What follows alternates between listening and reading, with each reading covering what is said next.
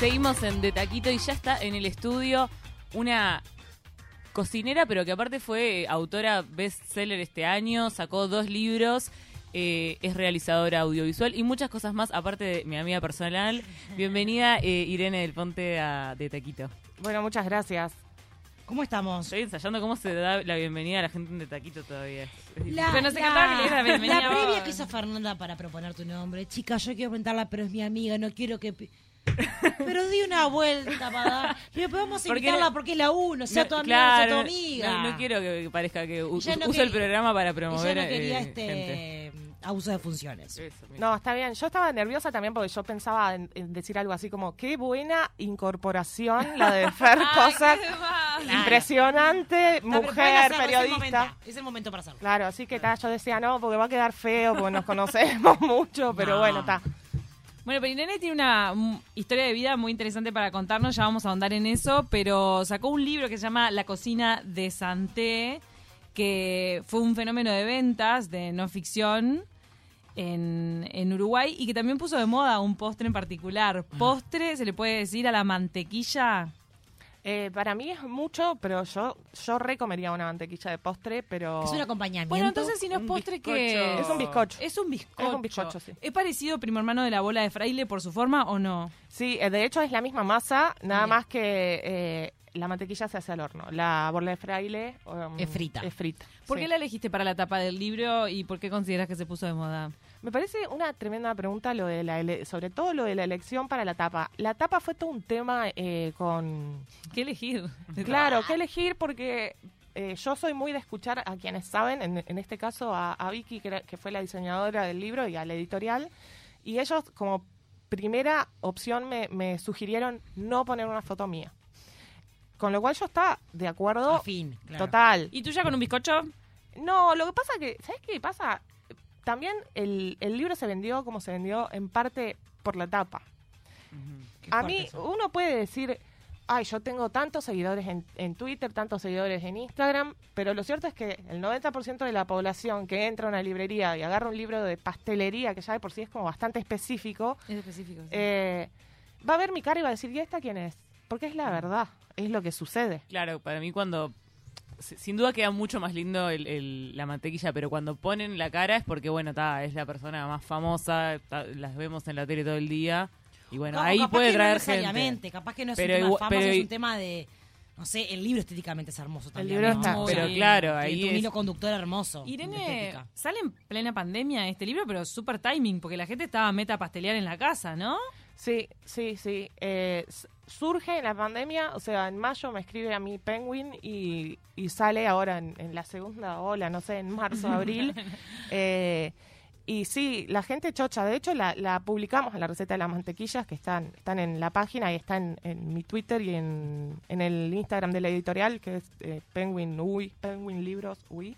Eh, y fue, fue un éxito, pero con respecto a la mantequilla, sí, o sea, para mí la elección fue recontratinada. Además, eh, esto es algo tal vez que traiga como una colita de polémica, pero digamos que la tapa tampoco responde a ningún, ninguna cuestión de género, ¿no? Eh, de hecho, se vendió mucho para la Semana del Día del Padre. No es Ah, un libro que vos bueno. lo... Ya de por sí la pastelería está bastante, por alguna razón, está bastante eh, asociada a la mujer o a lo Sí, femenino, entre comillas, eh, lo que culturalmente se considera femenino.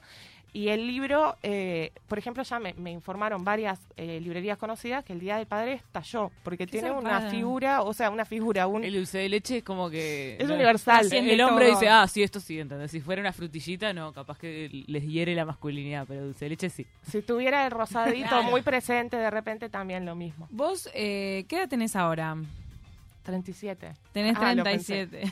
Sí, no, Ahí no, va. hubo una pausa ahí. ¿Y a qué, a qué edad fue que vos te dedicabas a otra cosa? Eras eh, realizadora audiovisual, Sí. trabajás en producciones, rodajes y dijiste, "Mm, me voy a dedicar a hacer cosas dulces. Sí, a los 30, a los 30 más o menos. sí, ¿Y no- cuál fue el, el- el punto de, de inflexión? Porque seguramente era como algo que te apasionaba o, o fue que lo descubriste ahí la... No, lo, lo descubrí, lo fui descubriendo. En realidad lo que me apasionó siempre fue comer, eh, descubrir, comer. Ah, rico. eh, tuve Sí. la oportunidad de, de viajar desde chica, entonces conocí siempre sabores distintos, gustos distintos. Eso siempre me gustó, pero para mí era, era como una, un misterio el tema de, de las tortas y de cómo, cómo leudar, el leudar, me parecía como súper atractivo, sí. Eh, como mi madre tampoco era muy de hacer tortas, hacía tortas de caja y las hacía en la olla esa. Eso quería, eso quería preguntarte. ¿Tenés algún antecedente familiar Sí. de cocina que vos hayas tenido como una vinculación muy directa con una abuela, con una madre y de ahí el amor? ¿O cómo, cómo surge? No, no, jus- creo que es justamente la no vinculación Claro. eh, lo que hace que mi madre Te sentís muy propio. Claro, o sea, mi, mi madre, si hay algo que no hacía era cocinar, eh, no cocinaba, se dedicó a su profesión, es psicóloga, eh, hace clínica, pero también es, es docente universidad, eh, universitaria en Rosario, de grado y posgrado. Y yo me acuerdo que era fea la comida de mi mamá. Y no hacía postres ni tortas, solo para mi cumpleaños. Pero después con los años, me, y eso lo, lo puse en la introducción del libro, con los años me di cuenta que, que mi madre en realidad me estaba enseñando otras cosas. Me estaba enseñando que yo podía estar en la cocina. o- para ella la cocina era un lugar de opresión, par- partiendo de esa Mira. base. Eh, ella es de, de como una primera ola feminista de los 70 que la cocina es mala palabra, la mujer pertenece, tiene que ocupar otros espacios, lo cual está muy bien. Eh, entonces yo le agradecí eso también, que ella me, me enseñara, a, a pesar de que me diera de comer comida de lata y, y tortas de caja, me enseñara que yo puedo elegir estar en la cocina y dedicarme a la cocina, Es una elección. pero ojo, capaz que yo me dedico a la cocina y no cocino tanto en casa para mis hijos y demás. Ah. A veces sí, a veces no, a veces estoy cansada y que eso está bien.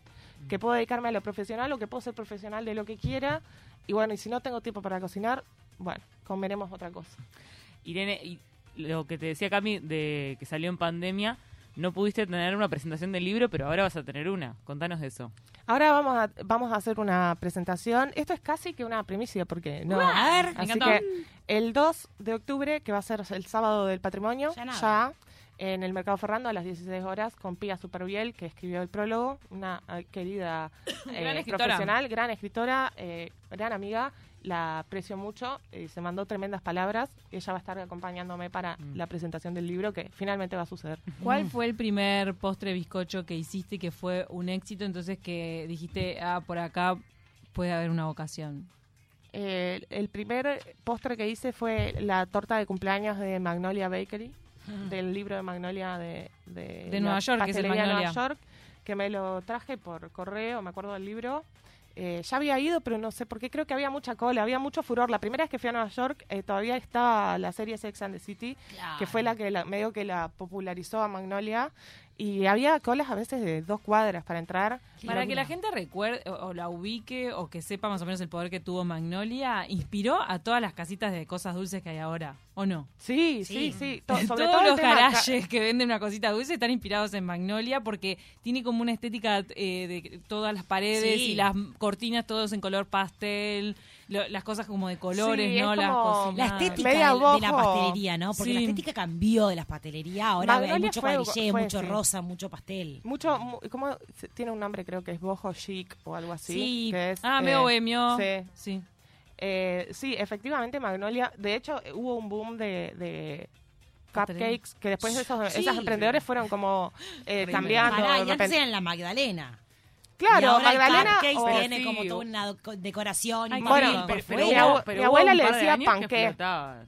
¿Le es- también en. España se le dice panqué. O sea, el cupcake mira. en realidad no es una invención eh, No, yankee, pero es verdad que antes era Magdalena a, a secas. Y a eh, secas también eh, la Magdalena. porque Sí. Era seca. O de repente con, con un... Con un Adentro, pero sí. era como una inyección nada Sí. de, de algo de dulce que ni sabíamos ni qué Te trajiste el libro y hiciste una torta de cumpleaños. Hice, y sí. que la- se la serviste a los invitados inspirado en colores. Sí, sí, fue como... como Dijeron.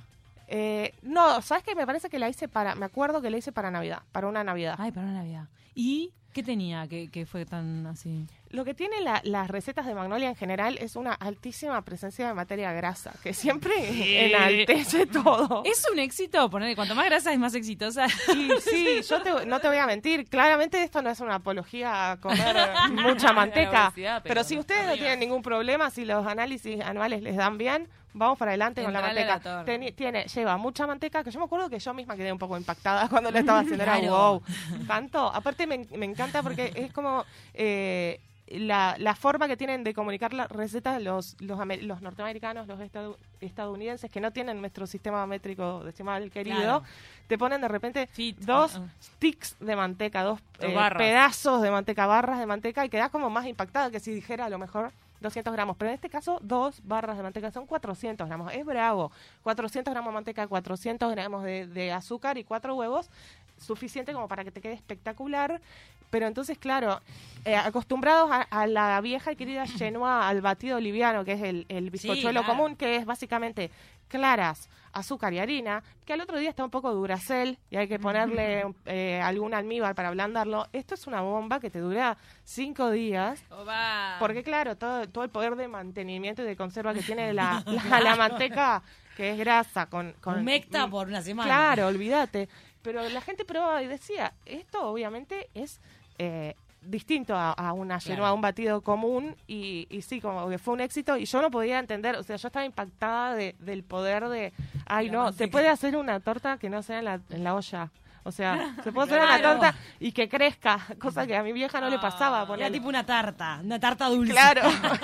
Entonces, esa fue, ahí arranqué. Y aparte tenía arriba el, el buttercream, que es- también es, aparte los que butter... después se instaló y se puso más de moda, ¿no? Sí. Sí, pero los- eh, a mí me gusta hacer el buttercream a- americano, como se, se le dice, que es solo manteca batida con, con azúcar. Pero así como lo oyen, Es lo más rico queda del re- mundo. delicioso. o sea. Qué rico que es. Sí. A es mí, como que, pero parece ilegal comerlo. Decís, tipo, sí, manteca con azúcar es lo más rico que hay, pero decís, no. Arriba del pan, ¿cuántas veces? Me pasa algo, Y Irene. bueno, pero ya, ya hace años que no, porque justamente porque es una culpa, es como, ah, Ay, pará, sí, una con, u y con- otra. pará, y con azúcar por arriba. Claro, pan con manteca de azúcar, Lo clásico. máximo. Que la masa cruda de los bizcochuelos es mi fascinación, me parece muy rica. Ah, sí. ¿No? Que es de la manteca con azúcar. Sí. ¿Cómo nos gusta entrarle eso? el dedo Sí. y que casi que ni llega a ser torta, o sea, le podés comer la mitad. Claro, rico. tenemos que asegurarnos ahí de que los huevos están pasteurizados. va, tener- porque pero si no no, suele pasar. morir. No, capaz que no, pero te puedes agarrar una salmonela Bien. Fitzgerald Uh. fuerte.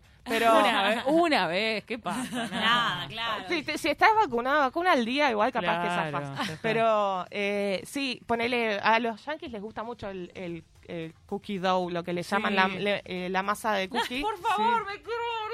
No, Entonces pero hacen lo, masa lo- ¿Dónde la venden hecha? Porque Sí. ellos se hacen eso. te la venden Sí. hecha, pero para que la comas así. O el- Ellos se dan cuenta de lo que te gusta y te lo venden No, a No, son- pero son ahí ahí detrás hay mucha cámara GESEL, mucha investigación, claro. ¿No hay helados de, de, de cookie dough, de masa de... El no helado de el helado ese es delicioso. Yo me acuerdo de Nueva York com- eh, comprármelo ir comiendo en Sí, el subway cuando se podía. Podías ir comiendo Cuando no sentada, sí, esperando un largo viaje. Cuando cuando estudié una semana estuve estudiando allá y era tremendo. Solo me comía ese helado, era espectacular. Te fuiste a especializarte a varios lugares del mundo. Sí, es verdad. Eran como lugares soñados para vos que dijiste, bueno, me voy a especializar en esto, en este país o en esta ciudad. Y así. Sí, en Nueva York sí, eh, fue así. Eh, fui dos veces. Es más, tengo uno en pendiente que, que tenía que hacerlo el año- en el 2020, en, el, en octubre. Y pasaron no, cosas. Pasaron cosas. No, no llegué. Eh, y mm, fui a Lima, pero en Lima no fui a... Fui porque quería ir a, a la escuela Le Cordon Bleu, que es, es francesa, y porque en ese momento mis hijos eran chicos, tenían cuatro y dos.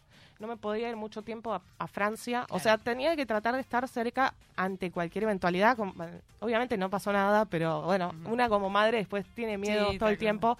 Eh, bueno, si pasaba algo, eh, que en cuatro horas de vuelo yo ya Claro. pudiera estar de vuelta acá o que sea mucho más... estar en el interior del país. Casi Mm, que sí. sí. Entonces eh, me fui a, ahí en Lima, porque como es una cali- eh, capital gastronómica importante a nivel global, hay un Le Cordon Bleu y eh, entonces fui a estudiar ahí una semana. ¿Qué estudiaste ahí? Ahí fui a estudiar técnica de cocina, o sea, fue como puro y duro, o sea, muchas horas. Es un curso que en realidad se hace en tres meses y a mí me lo hicieron en una semana y no, no pude conocer mucho Lima, pero como la, Le Cordon Bleu está en Mi- Miraflores, Miraflores, Sí, eh, sí pude conocer muchos lugares lindos para comer que están ubicados en ese Qué bien. Y ahora sacaste otro libro, pero no es de cocina, es de Narrativa. de narrativa, pero como que los dos tienen un poco del otro, porque en realidad el libro de Santé, además de tener tremendas recetas, tiene muchos relatos, está muy bien narrado todo, y el libro de narrativa tiene mucho de escenas de, adentro de confiterías, de comida. Se- ¿Sentís como que están hermanados los libros? Sí, obvio. A mí me, me parece que el, el- la gastronomía me, apor- me aportó mucho al libro de narrativa, a todo es amarillo. Eh, sobre todo, en realidad lo descubrí medio sin querer y, eh, y es que, que en parte por, por estar eh, vinculada, va, básicamente porque me dedico a la gastronomía, eh, cuando escribo para, para el taller, eh, yo voy al taller de Daniel Mella, eh, Sí, que él es un importante escritor uruguayo. Sí, sí, sí, lo amamos, es, es muy bueno. Y ta, el, en el taller una vez escribí un cuento que está en el libro que en el que describía como un- una persona que se siente mal, que describe una persona que como que se siente mal o se siente col- con culpa y de alguna manera si quiere autoflagelar, entonces va a comer pasta a un lugar que sabe que la pasta es muy mala. ¡No! Y eh, hice una descripción de lo que era la pasta y es un poco tal cual cuando vas a comer pastas malas a un, a un lugar eh, que es- era masa rellena de masa, que era como la acidez horrible de Ay, no sé sí, qué. sí, sí, Sí. sí, Están pegados los O sea, ravioles. los ravioles pegados, o sea, suele ¿Qué, qué hace malo? a eh. ¿Qué es lo que Eso hace? Habría que penalizarlo. multa. Sí, sí, sí. O sea, ¿Y de el verdad, tuco? seis meses de, de prisión. ¿El tuco tiene que ser tirando a dulce o ácido? A mí me gusta tirando a dulce. A mí me gusta tirando Sí. dulce. Yo le pongo abundante azúcar rubia para Fer, que está con el tema Bueno, de... dale, ¿quieren sacarlo de la polémica del azúcar? Nos vamos a No sacar es las la- dudas no es la polémica, En es- este, en este compacto de azúcar. No es la polémica, pero yo sé que ella dice que hagan la receta como dice. Yo la quiero hacer como dice. y Cuando dice rubio, sé que hay otra gente que dice, che, ojo que el azúcar rubio es de mentiritas, es un azúcar pintado. Entonces digo, tal cual compro. Era eso, no era polémica. Yo quería seguir todo así. Hay muchas- ahora hay muchas azúcares en oferta, en, en, digamos, en, en- en el mercado. La gente se marea. Es verdad, es verdad. En realidad, el azúcar rubia no, no es que sea de mentira, es rubia, tal cual. O sea, Ah, lo- pero es teñida. es teñida, sí, es Ah. rubia teñida. Es ¿Y qué color era antes de ser teñida? era, eh, yo supongo que pasó de, en todos los estadios del azúcar, o sea, pasó de ser negra a... a- Empieza siendo negra. empieza siendo negra, la refinan como las harinas, con eso se, se le van las pocas propiedades que tiene el azúcar, o sea, tampoco es que el azúcar eh, mascabo u eh, eh, orgánica es eh, te va a aportar grandes cambios a tu vida, o sea. Claro. ¿no? Porque La también hay- hay- mascabo es la más natural de todas. Sí, es, Ta, y, no y sé. tiende a ser, yo creo que, esto no estoy segura, pero está, eh, por las dudas la tiro, creo que la mascabo es orgánica. O sea, así como sale de la caña, no, no tiene ningún proceso de refinado.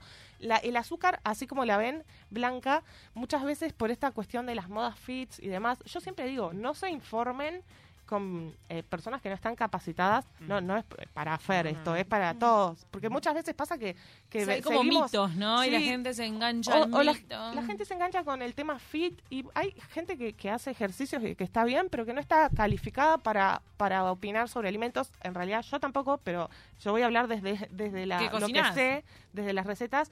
El, el azúcar refinado, o sea, la blanca, la que conocemos, no, tiene, no te hace daño, simplemente no te aporta nada más que dulzura a la vida, o al café o a lo que le quieras poner. ¿eh? El libro va más allá, eh, volviendo No, a Santé. Yo este libro eh, lo necesito. A la Las cocina de Santé.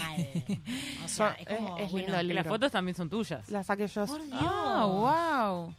Sí. Vas más, Delicia tras delicia. Vas más allá de las recetas porque también tenés como unos eh, apartados, digamos, con historias, con referencias culturales, por ejemplo, la cultura azteca. ¿Eso lo tuviste que seleccionar entre las cosas que a vos te interesaron a la hora de, de volverte cocinera?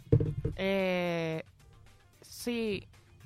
En, para, ¿qué cosas tuve que seleccionar? Eso lo tiene, lo tiene ahí tú, que pero se llaman como Ah, apartados. los, mi- los breves episodios eso, pasteleros. eso.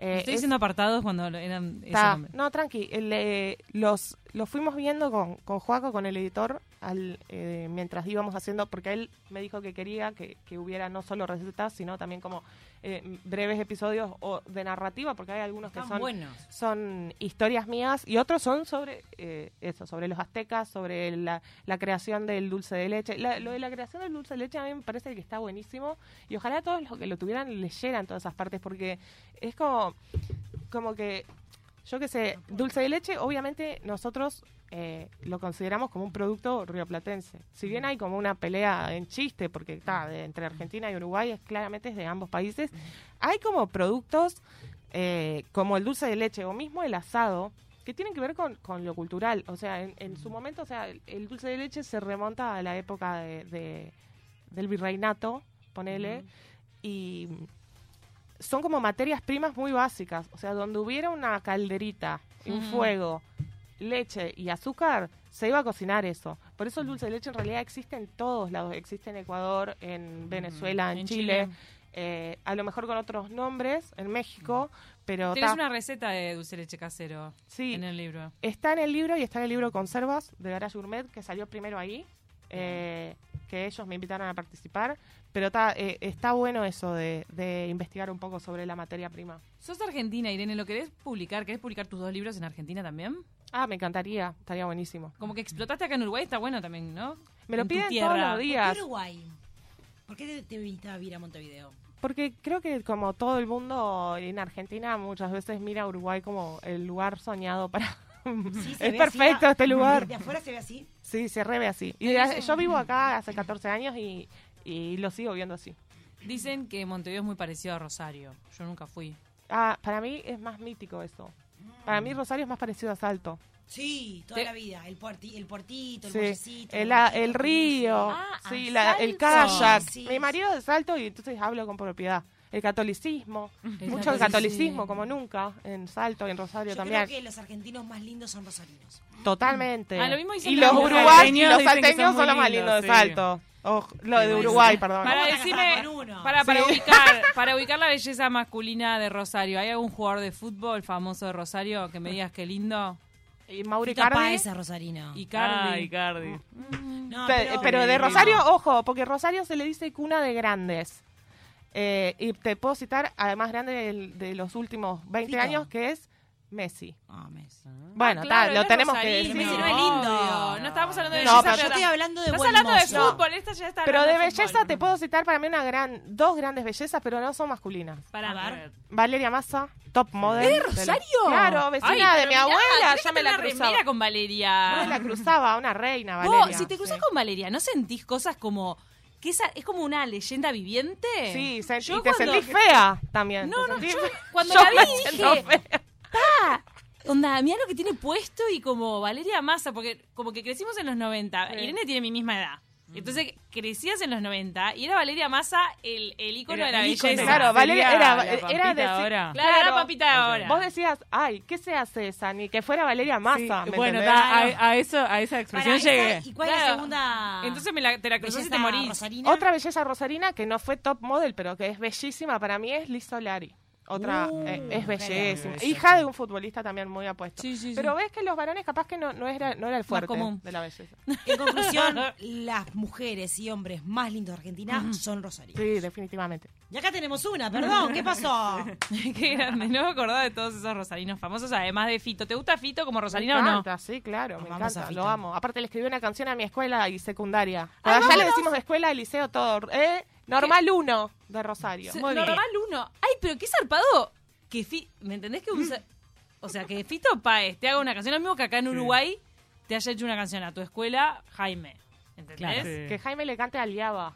Por ¿Yaba, eso. eh? No, Sí, Yaba. Ah, pero me confundo a veces. es lo mismo, sí. Porque para mí el Yaba es el, el equi- el equivalente al normal 1 de Rosario. Muchas gracias. Claro, es grande. Nos vamos volando. Para todos, entonces ya saben que los libros son La cocina de Santé, del que estuvimos hablando Sí. tanto también, y Todo es amarillo, eh, de narrativa. Sí. Irene, un placer enorme tenerte con nosotras. Igualmente, gracias. A vos.